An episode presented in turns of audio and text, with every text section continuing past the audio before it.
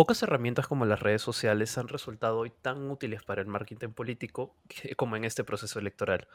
Sin embargo, ¿cómo es que se ha venido desempeñando el papel de estas redes? ¿De qué hablamos cuando escuchamos la palabra, por ejemplo, de Fujitrol? Es precisamente la dinámica que supone el uso de las redes sociales de lo que hablaremos hoy. Para ello me acompaña Rodrigo Noriega y un invitado especial que es Gabriel Uscamaita. Bienvenidos chicos, ¿cómo están? Muy buenas noches, ¿qué tal? ¿Cómo estás, Sebas? Siempre un gusto estar acá nuevamente. Hola, ¿Qué tal, Gabriel? Hola, hola, Sebastián. Hola, Rodrigo. ¿Qué tal? ¿Cómo están? Eh, buenas noches. Eh, felices acá después de, de la victoria de Perú. Eh, y nada, les cuento un poquito, ¿no? Mi nombre es Gabriel Camaita. Eh, soy, trabajo para Empatía Lab y para el área de competencia IPI de Preston Más Firma Legal. Veo algunas cosas sobre cuestiones éticas en inteligencia artificial y algunas cosas más sobre tecnología. Entonces voy a estar aquí con ustedes para, para poder conversar un poquito de esto que ha estado hablando Sebastián, ¿no? So, sobre el papel de las redes sociales y la tecnología en general en, eh, bueno, este proceso electoral tan eh, revoloteado que venimos teniendo. Así es, Gabriel.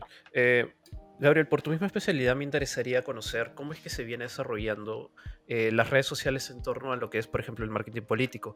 Eh, tengo entendido de que eh, el marketing político justamente ha, hecho, ha tenido un desempeño muy importante al momento de utilizar las redes sociales como, como una herramienta de publicidad, ¿no? Y quisiera saber un poco cómo es que las redes sociales llegan a impactar en, la población? O sea, ¿cuáles pueden ser algunas de las herramientas publicitarias que usualmente se suelen usar dentro de, de, de este espectro? Perfecto, eh, Sebastián. A ver, eh, esta presente elección, a diferencia de las otras, ha tenido un, o sea, un enfoque, o al menos yo pensaba al inicio que el enfoque iba a ser más digital que físico. Eh, y en realidad también fue un poco más digital que físico, pero no es que no hubo una suerte de marketing físico, para llamarlo así, entre comillas, eh, nulo.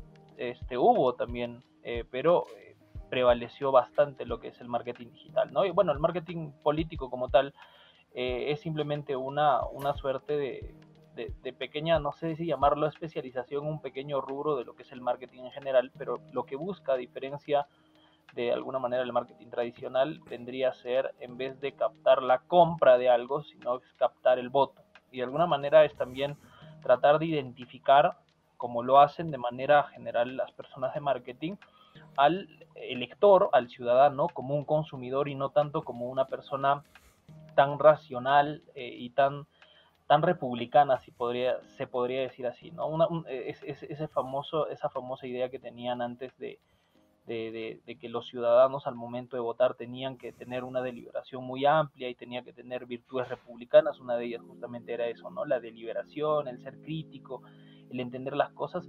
Eso ha sido un poco desfasado con, con la idea de las redes sociales, porque de hecho también eh, las redes sociales, eh, al tener información muy líquida, no, no, no propugnan mucho la deliberación ni la concientización tan fuerte de las cosas, sino es más entenderlos a las personas más que como ciudadanos, como consumidores, como personas emocionalmente quizás un poco más débiles y muy, este, muy tiradas a poder creer cualquier tipo de información que aparece en las redes sociales, ¿no? Y bueno, este proceso electoral, por así decirlo, ha tenido bastante de eso, ¿no? Si de por sí ya existía un montón de, este tipo de prácticas desde hace mucho tiempo, creo que han sido canalizadas en, podría decirse incluso que un poquito para mal, en, en, este proceso electoral y ha sido, ha sido muchas veces hasta nocivo, ¿no? Creo que en el transcurso vamos a poder seguir conversando, pero creo que esas serían mis primeras palabras o impresiones.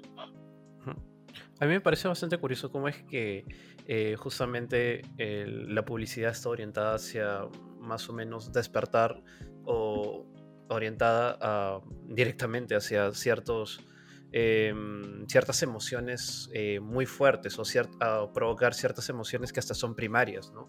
En donde ya eh, muy poco puede entrar a tallar la razón, como tú decías, ¿no? Y entonces eh, también es, un poco peligroso el hecho de que, el, de que la visión que se tenga del, votante como consumidor, o sea, sea la misma que, que queda ahí, porque, por ejemplo, en teoría, un elector debería, no solamente debería recibir información y contrastarla, sino también es evaluarla en torno a los, múltiples contextos que existe dentro del, dentro del mismo proceso electoral, ¿no? Pero es, eso es una cuestión que, por ejemplo, hemos visto que no ha sucedido. De hecho, eh, gran parte de la población ha consumido y ha creído justamente casi todo lo que todos, todo este aparato publicitario que, se ha dado, ¿no? A través de símbolos muy fuertes, como lo pueden ser el, eh, un discurso como de democracia o la defensa del Perú o la misma la utilización de la camiseta de la selección, ¿no? O sea, como dándole una validez patriota a estar en contra de algún tipo de algún tipo de candidatura.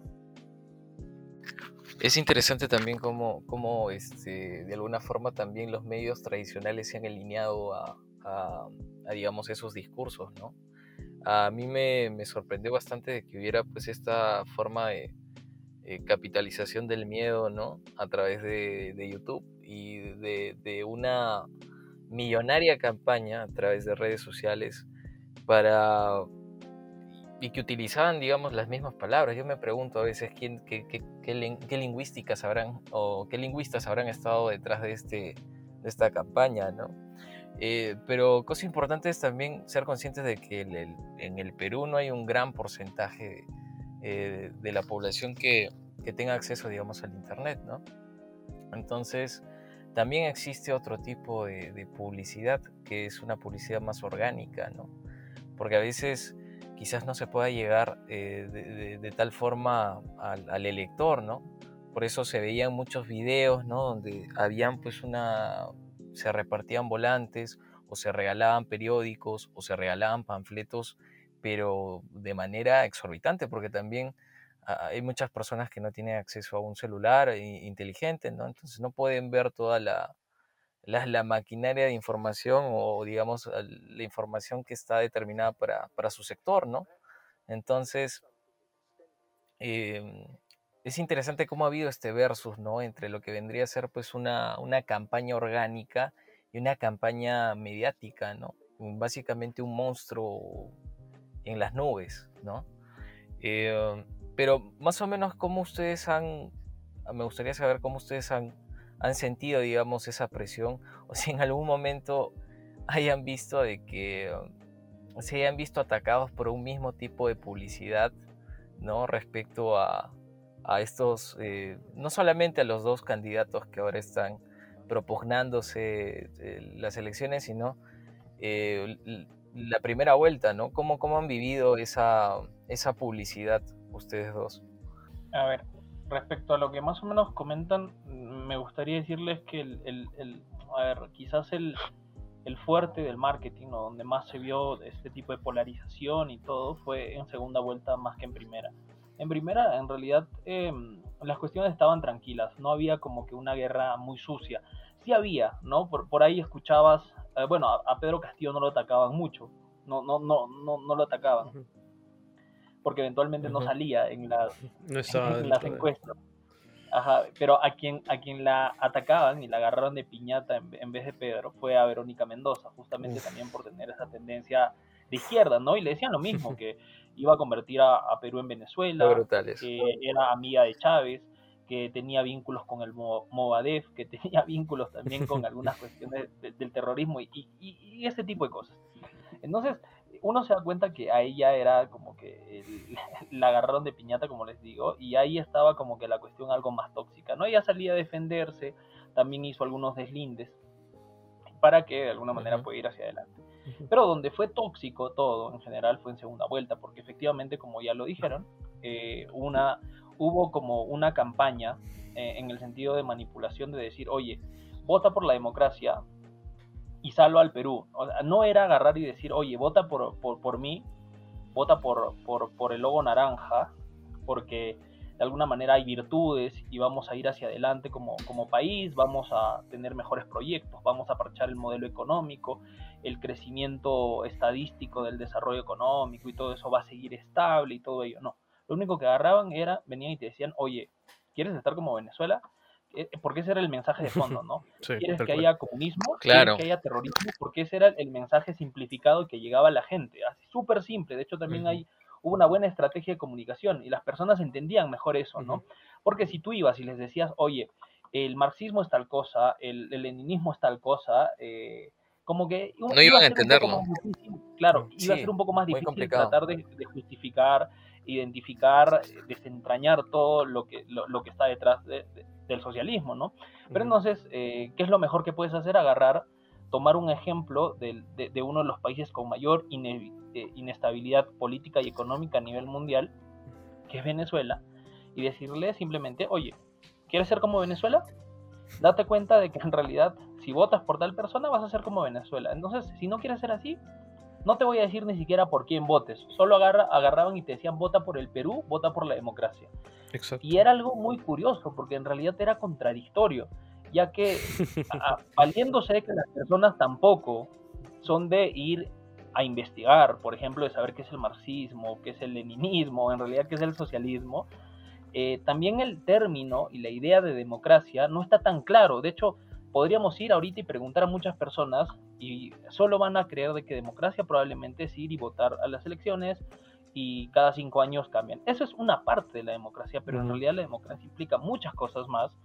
Y en cierta medida, justo el partido que se, que se abanderaba de ser demócrata, eh, eventualmente casi durante, durante 10, 15 años que ha estado eh, presente en el Parlamento, ha tenido actitudes antidemocráticas pero a las personas les ha dicho que ellos eran demócratas y ellos también, de alguna manera, por no querer entender o no, o no informarse quizás, aprovechándose también, porque valgan verdades, eh, no todas las personas y la persona de a pie no es que tiene todo el tiempo del mundo para agarrar, ponerse a leer algún libro o hasta incluso buscar en internet. Lo hacen pocos, pero no muchos. Y esos también son algunos sesgos que tenemos, ¿no? Son limitaciones cognitivas que tenemos y que no nos damos cuenta sí, eh, ah, más allá de, digamos, de que muchas personas, digamos, tengan esas limitaciones cognitivas, es que parte también de, que han aprovechado, es que esos discursos no solamente funcionan porque la gente esté desinformada, sino que funcionan porque ya existen previas llagas culturales, ¿no?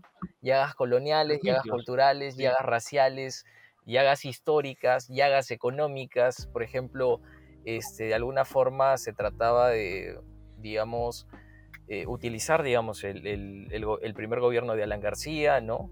Eh, la época del terrorismo, ¿no? Entonces, ya la gente, digamos, tiene eh, por sí, digamos, algunos, algunos traumas, ¿no? Con determinados términos. Entonces, la campaña mediática que han utilizado ha sido, este, como que les ha dado, les, les ha quedado perfecto, ¿no? Porque ya la gente viene con esos miedos, ¿no?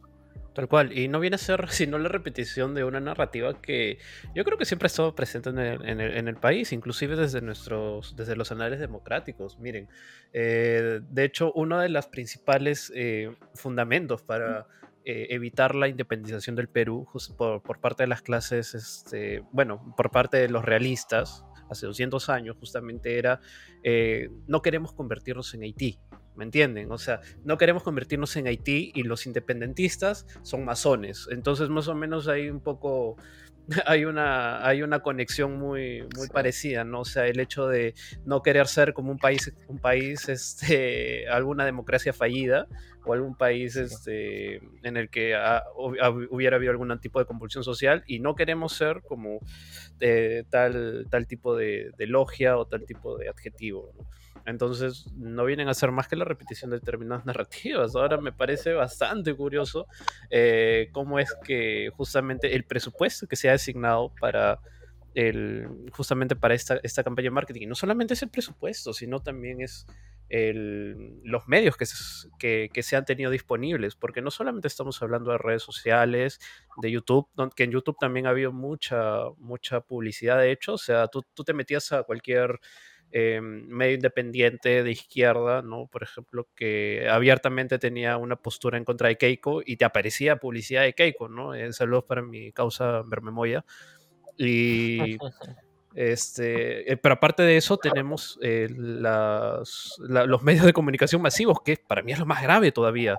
O sea, el, el papel que juegan los medios de comunicación es es uno muy importante dentro de la democracia, no solamente como eh, tiene un papel informativo, sino también un papel denunciante.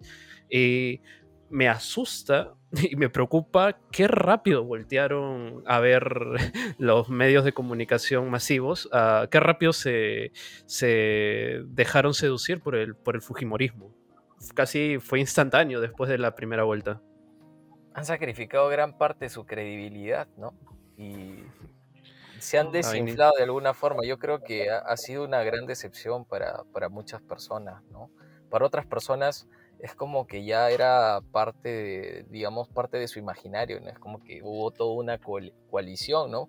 Porque debemos entender también que todo es, el tema del marketing no solamente fue, o sea, no podríamos decir que, digamos, el Partido Naranja ya ha decidido lanzar todos esos millones por todo lado, porque habían iniciativas ciudadanas. Ah, por ejemplo, no sé si, si, si recuerdan que salió una página que decía chapa tu canon, una, tu canon minero, ¿no? Si es que, si es que Keiko cumple, ¿no? Y salía de, y ponías tu distrito, tu dirección y te salía cuánto ibas a recibir, ¿no? De manera anual, ¿no? Si es que, si es que ganaba ella, ¿no? Y, ponían las imágenes, ¿no? Eh, vota por nuestra candidata, vota por la K. Y de ahí como que eso se hizo viral parece que las personas que crearon esa página, que decía que era una iniciativa ciudadana, se paltearon, tuvieron que cambiar las fotos, ¿no?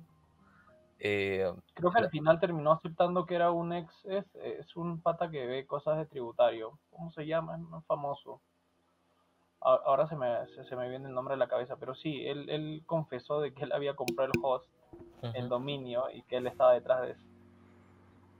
Entonces sí era parte de la campaña. Sí, era parte de la campaña. Yo pensaba que había sido una especie de, no sé, de, de, campaña irónica, por así decirlo, no por parte de algún, algún, alguna persona que se encontraba dentro de la oposición, pero... Lo bueno es que luego sí salió una campaña irónica, ¿no? Chapa tu bono populista, ¿no? Y salía tu, tu bono Dionisio Romero, tu, tu bono, tu bono chupetín, tu bono este robotín, ¿no? Claro, ya, ya no era tanto, o sea, ahí ya la narrativa cambió un poco, ya no era tanto el miedo, porque eh, creo que a dos semanas antes de las elecciones Keiko ya estaba llegando a su tope. Eso significa que el miedo ya no, ya no estaba sirviendo tanto como podíamos creer, ¿no? Entonces ya eh, el discurso tuvo que cambiar, ¿no? Que incluso hasta en los últimos debates eh, pudimos observar de que Keiko ya no se está dirigiendo tanto a esa clase media emergente, que por cierto, lo, cierto es que Keiko fue la única candidata que se dirigió directamente hacia la clase media emergente para pasar hacia eh, eh, una clase media baja, incluso hasta la clase baja directamente, para, digamos, este, tratar de ganar cierta simpatía, ¿no? Porque mm, eh, era un sector que definitivamente es, mm, la pandemia le había chocado este, este gran, el, gran modelo económico no le, no le había dado los beneficios que a otras personas sí. Entonces, más o menos ahí también hubo un cambio. Sí, de hecho, la finalidad era clara, ¿no? Tenían que ganar votos sí o sí y todo lo que movieron, todo lo que empezaron a hacer tenía que también eh, rendir una suerte de frutos. De hecho, hasta el día de hoy ellos siguen peleando para, para poder bajarse las elecciones y siguen eh, y, es alucinante en realidad como mucha gente, hasta incluso personas que son del medio de derecho, que supuestamente son muy respetados, están apoyando la causa que tiene Keiko Fujimori. Saludos a Enrique García. Saludos a este.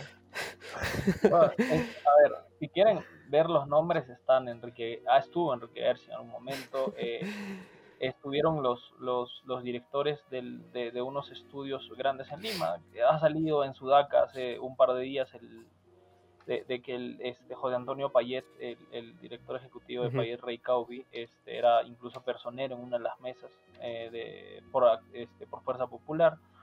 Eh, también se sumó hace poco Oscar Urbiola, el expresidente del Tribunal Constitucional. Oh, este, Bueno, estaba Villenstein, bueno, Villenstein que desde siempre ha sido fujimorista. Sí, abiertamente. Eh, sí, abiertamente, ¿no? Y, lo curioso es que han, han, hecho, bueno, Lourdes Flores Nano también, que incluso ha ido un medio a, a, explicar estadísticamente con esto de la campana de Gauss, pero ha sido chancada por gente de verdad que sabe, porque es eh, como, era como, como tratar de de acomodar la estadística para los medios o para justificar una posición que ella quiere cuando en realidad todo carecía de objetividad. Entonces, eh, bueno, en líneas generales, ¿no? Y, siguen peleando, y siguen en esa pugna, y es porque probablemente, eh, y, esto es algo que a mí me preocupa, esta es una actitud muy nociva para la democracia como tal, porque esto es angurria de poder, y la angurria de poder en realidad no es solo de alguna manera por querer ostentar el poder, o al menos eso es lo que yo creo, sino es porque eventualmente, si, si es que no se da,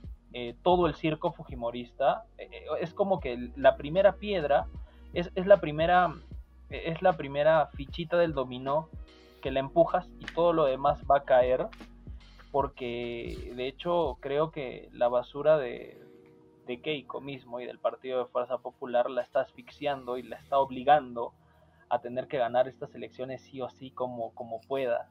Porque si no... Están esperando a que el TC decida, ¿no? Para ellos. Sí, pero en realidad eso también es una posición algo, algo, algo muy alejada de la realidad, porque, bueno, vamos. Sí, porque es inconstitucional. claro, o sea, están esperando que resuelva el TC, pero es inconstitucional que lo resuelva el TC. No, entiendo lo, que pues, están haciendo, la Porque el Jurado Nacional de Elecciones tiene autonomía, incluso en sus decisiones, y no puede ser revocada ni por el Poder Judicial ni por el TC. Sí, tal cual. Hay algo que a mí me parecía curioso y era este que hace unos días yo estaba leyendo el libro de Byung-Chul Han, que para mí es muy bueno, que es oh, psicopolítica. Y justamente eh, Byung-Chul Han cuando hablaba de la psicopolítica, él hablaba de cómo es que, em, bueno, él hablaba sobre es el status quo, el sistema, eh, el capitalismo, el sistema neoliberal. Eh, se vale de, determinadas este, narrativas, digamos, eh, positivas a través de eh, la positividad para poder este, establecer un control de masas, ¿no? Un poco ya lo que, si quieres, si quieres cierta hacia la literatura, un poco lo que proponía Aldous Huxley en Un Mundo Feliz, ¿no? Pero a mí, y es como es que, o sea, estos mecanismos de poder se deslindan de la opresión y del miedo para poder controlar, ¿no? Pero a mí me parece muy curioso cómo es que nos vemos enfrentados hacia un retroceso prácticamente de, de, justamente lo que es la psicopolítica para volver a pasar hacia un estado represivo, casi casi como el, el, que escribía Foucault. Sí, de hecho el libro que, que, dices de psicopolítica me gusta mucho también porque ah, de ahí es esa diferencia entre consumidores y, ciudadanos. por las cuestiones de la, de la deliberación y, y, por ahí va el problema. Y esto es quizás algo a no sé si llamarle como la madre del cordero, pero creo que es uno de los problemas principales y tiene que ver con que justamente la famosa idea de sociedad líquida eh, y todas sus variantes de liquidez eh, también implican razonamientos líquidos. Y el razonamiento líquido en realidad implica la matización de uno de nuestros sistemas y, y dejar de lado o posponer un poquito otro de nuestros sistemas. Y para explicar esto un poquito mejor, me gustaría hablar sobre, justamente sobre esto de los sistemas. Daniel Kahneman, que es alguien que, que, que, tiene un libro buenísimo llamado Pensar rápido, pensar despacio, eh, uno, de los mayores exponentes ¿no? de la psicología conductual, por así decirlo, y padre, por así decirlo, también de la economía del comportamiento. Eh, Ganador del premio Nobel, si no me equivoco. Sí, efectivamente, sí, con, Amo, con, con Amos Tversky. Eh, pasa que, Kahneman hablaba de que existe dos sistemas, ¿no? El sistema 1 y el sistema 2. El sistema 1, que es un sistema más este, automático, heurístico y que frente a cualquier tipo de pregunta, cuestión o cuestionamiento del mundo en general, eh, había una respuesta automática. No es como ahorita yo agarro y te pregunto y simplemente te digo, oye, ¿estás a favor o en contra del matrimonio homosexual? Y tú me puedes responder y las personas normales van a decir, bueno, estoy a favor, estoy en contra. Ya después, y ese es el sistema 2, si te digo, oye, justifícalo, entonces recién vas a utilizar como que ese sistema 2, que no es el sistema 1 que responde automáticamente, por, por de alguna manera por, por, por instinto, eh, sino el sistema 2 que es algo más racional, que implica de que uno concientice las cosas, lo procese, empiece a generar sus premisas para justificar el argumento y todo ello, ¿ya? Entonces pasa que este sistema 2 normalmente está dejado de lado y siempre hacemos caso al sistema 1 y esto es en realidad porque eh, tenemos muchos condicionantes externos para nuestras decisiones. El marketing se basa bastante en base a la psicología del consumidor, en base al neuromarketing y más cuestiones de de, cómo condicionar, ¿no? Por ejemplo, determinadas hacer, eh, presentar muchos estímulos para que tú puedas tomar una decisión, así simplemente con tu sistema 1 de compra, ¿no? Eh, porque te gusta el color rojo, porque de alguna manera hay un aroma que te hace sentir más importante y tuve una literatura alucinante en psicología del consumidor sobre eso, en neuromarketing también. Y pasa lo mismo que, que las redes sociales eh, generan este tipo de, sensaciones.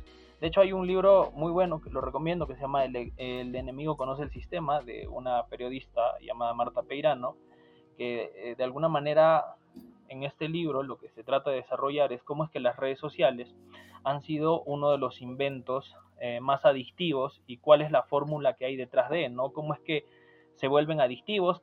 En realidad no es que nosotros no podemos salirnos de Facebook, sino que Facebook ha sido creado y ha sido pensado por, por psicólogos, por conductistas, por, por, por, gente que se mete a, a, estudiar esto de la conducta para que sea adictivo. No solo Facebook, sino también otro tipo de plataformas. Eh, y pasa que en cierta medida estas plataformas que han generado dependencia en nosotros, porque responden a una suerte de estímulo-recompensa, estímulo-recompensa que es como el, el, cerebro se maneja de manera muy básica, eh, desde, desde algunos experimentos hechos por Skinner, que un psicólogo de Harvard es como que el padre de la manipulación, entre comillas. Eh, pasa lo mismo con, con, esto, ¿no? A ver, más o menos para, para, para, para, hacer el, el, análisis, ¿no? Skinner, por ejemplo, hablaba del estímulo recompensa en ratas. Eh, y era más o menos de la siguiente manera, ¿no? Tú pones, tienes ratas, tú tienes un, un pequeño ducto ahí, este, como un cañito, ¿no? Donde van y una vez que ellos se dan cuenta, ponen su nariz y sale comida.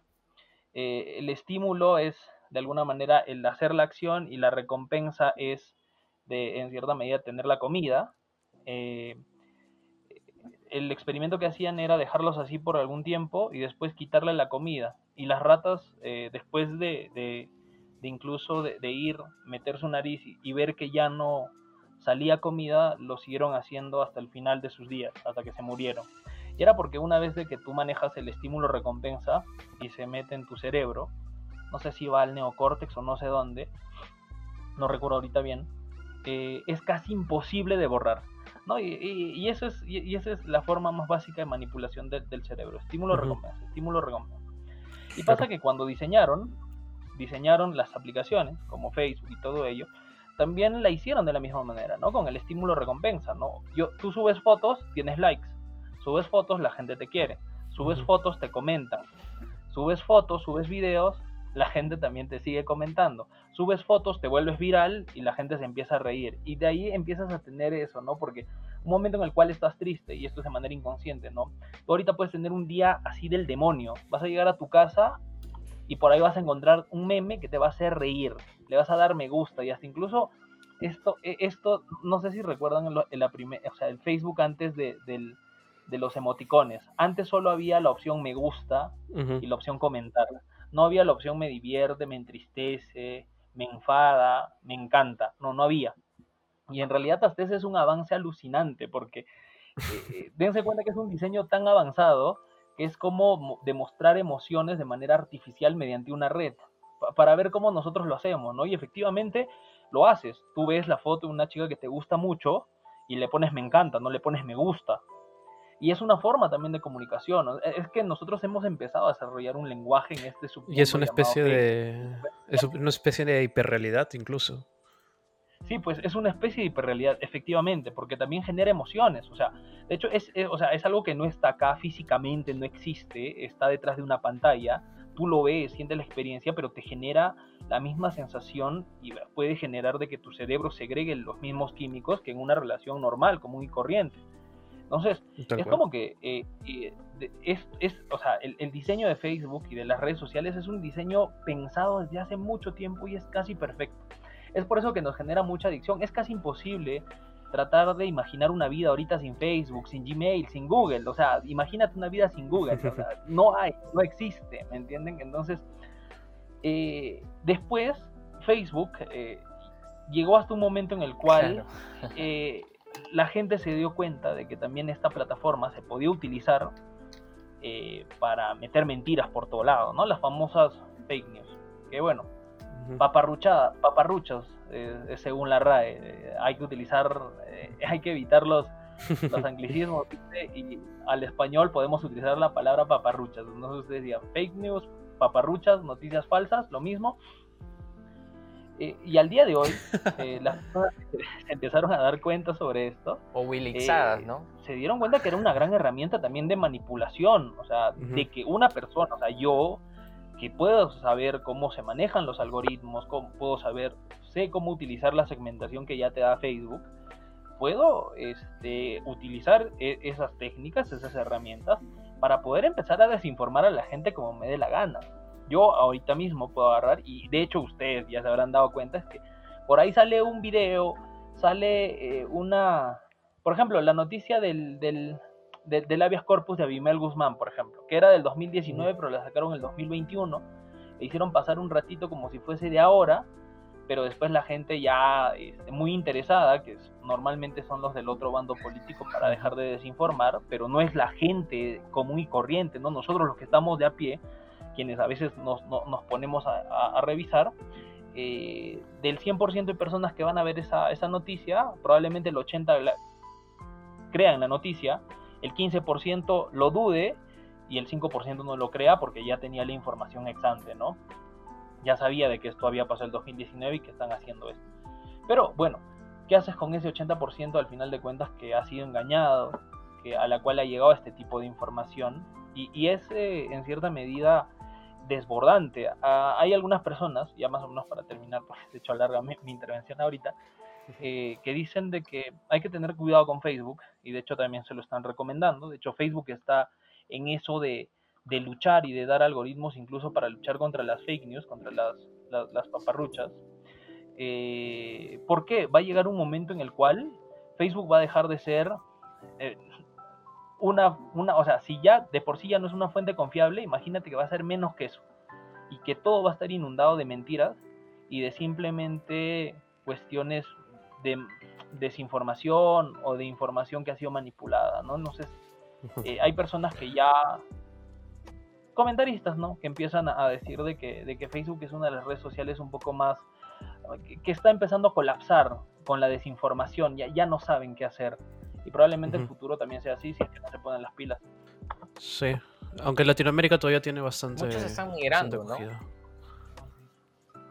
Sí, eh, todavía tenemos, eh, hay mucha gente que utiliza Facebook, ¿no? Hay otras que no. Twitter, por ejemplo, es, un, es, una, es una herramienta que, que, que, que, o sea, la, la, información vuela más rápido por ahí que en Facebook.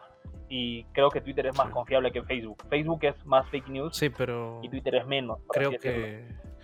Sí, pero creo que también el número de usuarios de Twitter es muy bajo, incluso hasta la tendencia es a la baja, de hecho, de Twitter. Es, es bueno, a mí, a mí Twitter me parece un, un lugar muy, muy tóxico, ¿no? A pesar de, que, bueno, por ahí pueden haber un par de ideas de que, con las que puedo estar de acuerdo, ¿no? Pero más o menos, y es un poco el problema, o sea, ¿qué vas a hacer con las fake news o, bueno, con las paparrochadas? O sea, ¿qué vas a hacer con esa gente que ha sido engañada, no? Entonces, o sea, ya has creado un, un, ambiente, un ambiente de malestar, o sea, es como lo que está sucediendo ahora, o sea, hay un sector... Es que ya han creado incluso comunidades. Exacto. Incluso en comunidades, ¿no? Es un poco, o sea, hay, hay un sector de la población ahora mismo que está convencida de que existe un fraude. Y, o sea, justificarlo, obviamente, eh, es muy difícil de, parte de ellos, pero ellos están convencidos, o sea, ya es parte de un sesgo, ¿no? Entonces, volvemos a lo que, por ejemplo, decía Mark Twain cuando decía de que es más fácil engañar a la gente que convencerlos que han sido engañados. El daño ya está hecho. Entonces, es un poco también de, mm, tal vez no basta con decir, oye, no, bueno, ya tú puedes pensar lo que quieras, estamos en democracia, eh, es tu opinión. O sea, yo creo que ese es uno de los límites que de, la democracia, ¿no? Y, por qué hablo de límites? Porque justamente son en estos este, estados ya de, extremos, ya en esos estados em, casi, ya casi este, utópicos en los que es precisamente donde tenemos que poner y ponernos a pensar cuáles son verdaderamente los límites de, nuestras instituciones. Claro, es que el problema por así decirlo, no es Facebook, el problema es cómo utilizamos Facebook. Eh, de hecho, en, en, una, o una red social, en realidad, en una entrevista que le hicieron al país a Jorgen Habermas eh, el año pasado, recuerdo que, que la, la, había visto, y Jorgen Habermas es uno de los filósofos que más ha trabajado sobre la acción de la comunicación, ¿no? sobre la comunicación, la deliberación, eh, los niveles de argumentación y todo ello. Bueno, entre otras cosas, pero más o menos ese es eh, por ahí el trabajo, no digo que más he seguido porque no he leído mucho de él, he leído creo que lo suficiente sobre solo esos temas. Y en esa entrevista que le, que le hacen para el país, eh, le preguntan en un momento este, cuál era la opinión que tenía sobre, sobre Facebook o sobre las redes sociales en general, no solo sobre Facebook, eh, porque de alguna manera son plataformas que permiten la comunicación a nivel alucinante. O sea, e-, es una plataforma que te da en un clic al, alcance de tu celular eh, el poder comunicarte, argumentar, intercambiar razones y generar este, un diálogo racional con las personas, ¿no? Llegar a consenso, todo eso. Entonces, eh, pasa que eh, Habermas, sin embargo, dice que teniendo una herramienta tan fuerte, tan poderosa y tan potente, el problema es que no lo hemos sabido utilizar porque en realidad con esa herramienta, si es que lo ponemos en un plano ideal, que sea utilizada de verdad para deliberar, para ir a debatir, a dar razones, a informar y no a desinformar, las cosas serían alucinantes y probablemente tengamos un nivel cultural mucho más alto y también la toma de decisiones sea mucho mejor. Pero el problema no es Facebook como tal, el problema es también los usuarios y son las personas que mm, eh, no utilizan de manera correcta estas herramientas. Y como en algún momento les dije, ¿no? La tecnología, sí hay personas que hablan de la ética en la tecnología, en el diseño de la misma, pero eh, hay muchas carreras y hay muchas personas que, son tan, o sea, que, que, tienen el enfoque tan técnico que no miran con ojo crítico eso que hacen, ¿no? Es por ejemplo que eso, eso que les estaba comentando antes, antes de iniciar el, podcast, era que si tú hablas con una persona que, ve cosas de, analítica, analítica de, analítica de datos, o Facebook Analytics, mejor digo, este, que ve esto de la segmentación y de darte publicidad y que te va a ayudar y que de alguna manera te enseñan en las facultades de marketing, en las carreras de comunicación, de negocios y todo ello, eh, su finalidad es una, que es, oye, no me importa cómo la cosa es que venda, no me importa eh, cuál va a ser la información que vaya a dar, cuál va a ser la información que no vaya a dar, la cosa es que yo te ayude a llegar a vender. No importa si hasta incluso utilizo datos, los robe por ahí, cuando robar datos también es una cosa ilegal en Perú, que de hecho también quizás podamos hablar de lo que ha hecho Keiko Fujimori. Pero al final de cuentas, ni hablar del Big Data. ellos no tienen. Sí, sí, ellos no tienen, ellos no tienen esa mirada crítica de preguntarse, oye, pero está bien lo que estoy haciendo, oye, pero estos datos quizás han sido recopilados con el consentimiento de sus titulares, o sea, no los datos de Facebook, sino quizás datos por otro lado, ¿no? Eh, o bueno, al final de cuentas, que yo esté segmentando, utilizando estas personas como si fueran etiquetas para hacerles llegar un, determinado producto, ¿está bien? ¿Está mal? Eh, bueno, no digo ni que esté bien ni que esté mal, quizás eso es para un análisis mucho más, mucho más denso, de hecho hay libros incluso sobre eso, pero a lo que voy es que ellos probablemente ni siquiera se pregunten eso. O sea, quizás nosotros sí nos preguntamos, porque eventualmente en, las carreras de ciencias sociales, de ciencias normativas, nos, nos enseñan siempre a tener esa mirada crítica, ¿no? Oye, esto es legal, esto es ilegal, y también en derecho algunos, ya que que, van un poco más allá y les gusta esto de la filosofía y ven si, oye, esto es ético, no es ético y cosas así, ¿no? Sí, esos son los límites de la practicidad. Bueno, Gabriel, a mí me gustaría preguntarte algo. Em, como sabemos, la población está creciendo cada día más y el acceso a las tecnologías también está incrementando, ¿no?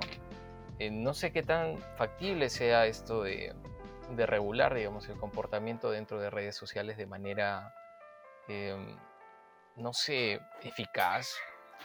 Eh, pero a mí me gustaría saber cómo se podría utilizar correctamente las redes sociales. Porque dijiste de que la gente no la está utilizando correctamente. ¿Cuál es la forma correcta? O digamos, ¿de qué manera se ha planteado a las redes sociales para que sean utilizadas?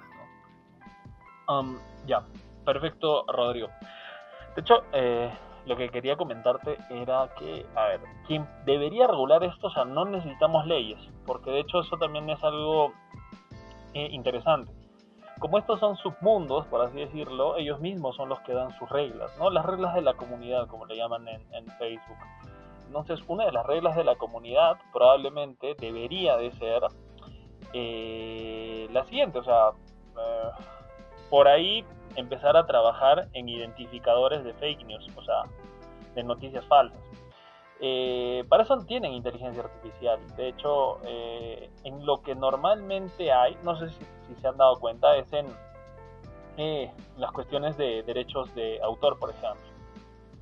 Si tú eres un streamer y, por ejemplo, empiezas a, poner música de fondo de la cual no tienes derechos de autor, automáticamente te censuran el video porque estás este, afectando derechos de autor, ¿no? ¿no? No tienes alguna solicitud, un permiso y, automáticamente los algoritmos de Facebook se dan cuenta. Entonces Facebook también tiene algoritmos de reconocimiento facial, no sé si han visto, ustedes suben una foto, no etiquetan a su amigo, pero automáticamente agarran y dicen, oye, Rodrigo, ¿no quieres etiquetar a Sebastián en esta foto? Y tú dices, claro, uno lo pasa desapercibido, no dice que chévere, ya, pero eso detrás de, detrás de eso hay un, hay un trabajo muy fuerte de reconocimiento facial e inteligencia artificial.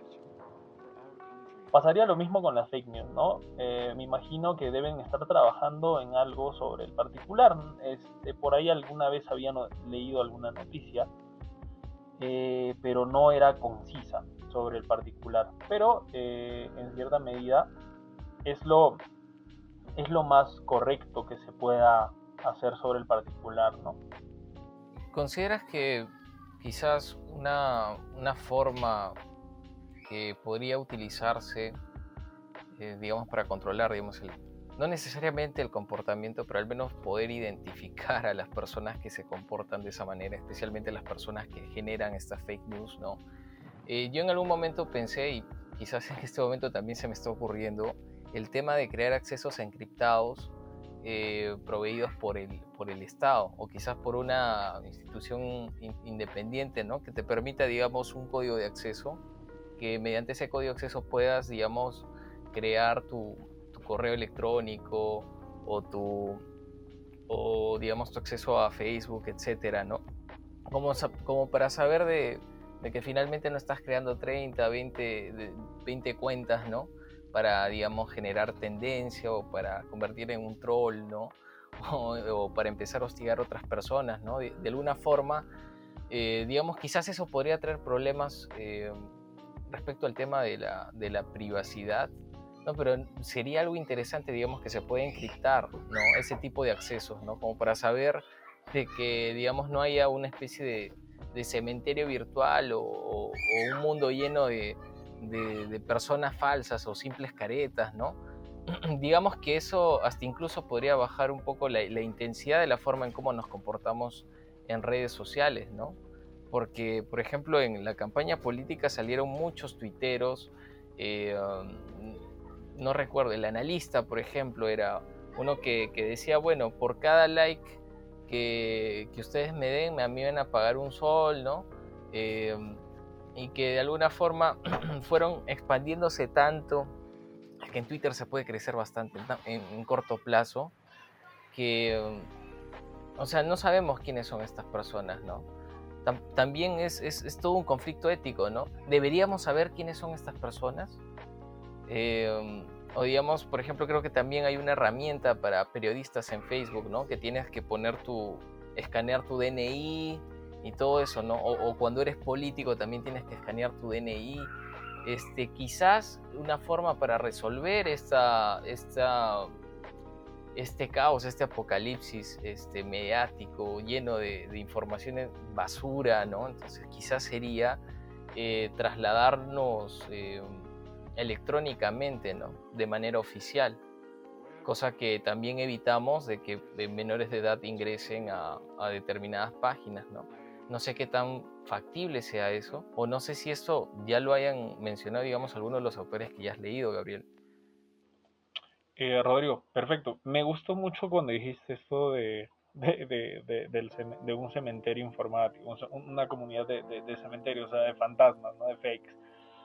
Em, de hecho, es uno de los grandes problemas de, las redes sociales y del Internet en general, ¿no? Este, más aún ahora cuando hay incluso aplicaciones que crean rostros, para decirte, ¿no? Hay aplicaciones que crean rostros falsos, que no existen, pero parecen que existen, pero son combinaciones de, por ejemplo, un rostro tuyo, de Sebastián, el mío y el de alguien más y crean una persona nueva, ¿no? Entonces hay inteligencias artificiales las cuales entrenan para poder identificar estos, estos deepfakes, estos, eh, estos engaños profundos hechos por otros sistemas. Juegan como que al, al policía y al delincuente.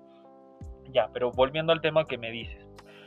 Eh, eventualmente quienes se encargan de eso, o sea, yo creo que meter al Estado es, burocratizarlo mucho. Porque, a ver, te cuento un, ejemplo. Eh, pasado lo mismo, en algún momento hace tiempo, eh, se cuestionaron lo mismo para, para, la cuestión de la, de la sucesión de la cuenta. Eh, a ver, ese es un ejemplo muy interesante, porque me imagino que también les va a gustar. más o menos hace unos 5 o 6 años, em, empezaron a haber algunos casos en Estados Unidos y en otras partes del mundo contra Facebook, porque no sabían cuál era la famosa idea de sucesión de las cuentas. Por la, una cuenta de Facebook tuya vendría a ser una propiedad tuya, ¿no es cierto? que la habrás adquirido de manera gratuita y todo ello. Entonces es tu propiedad. Si yo fallezco, por ejemplo, el día de mañana, hace cinco años hubiese pasado, por ejemplo, eh, al día siguiente, probablemente mi familia, si yo hubiese tenido hijos o algo así, este, hubiesen querido acceder a la propiedad de mi cuenta, ¿no? Oye, a mi cuenta de Facebook. Y entonces empezó a haber alguna suerte de denuncias, de demandas contra Facebook, justamente para que les den eh, esta línea sucesoria a los familiares de, algún titular que era de Facebook y que había fallecido, pero que ellos querían administrar su cuenta de Facebook. Y bueno, de hecho eh, lo judicializaron, hubo un debate muy fuerte ¿no? sobre el derecho de sucesiones, si eh, una cuenta era una propiedad, no era una propiedad de la persona. Y una de las, de las salidas y respuestas más ágiles antes de burocratizar todo esto y seguir judicializando, fue una opción rapidísima que hizo Facebook y que al día de hoy incluso la tenemos, que es la opción de dejar un administrador alternativo si es que por ejemplo a ti te pasa algo, ¿no? Y no sé si ustedes ya han activado la opción, bueno, ni siquiera creo que la activas, solo la buscas. Y puedes poner de si por ejemplo mañana falleces, Mm, la persona X, la persona Y, la persona Z pueden ser quienes también puedan acceder a mi cuenta de Facebook y puedan administrar, ¿no? Esa era una salida sin necesidad de legislar algo, sino con reglas internas y era solo aumentar una opción, ¿no? Y eso es lo que hizo Facebook. A partir de estos casos pensó en esa solución que es más ágil y fue de mucha utilidad. Por eso es que al día de hoy ya no hay problemas con eso. Pasaría lo mismo con esto de las, como les digo, insisto, con esto de las, de, las, de las fake news. Y de hecho sí se puede hacer. Yo creo que el problema en Facebook, sin embargo, creo que es la, cantidad abrumadora que tienen de usuarios.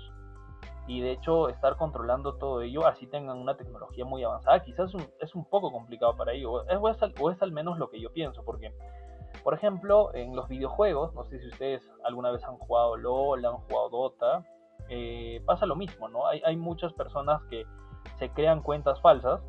Una vez que tú te, cuentas, te creas cuentas falsas, si eres un determinado rango, o sea, si eres un jugador muy top, muy alto, puedes entrar a otras medallas, a otros rangos más inferiores y puedes empezar como que, entre comillas, a abusar de los otros jugadores porque son malos o son muy bajos. Entonces, eh, hay opciones para tú denunciar automáticamente eso en el videojuego.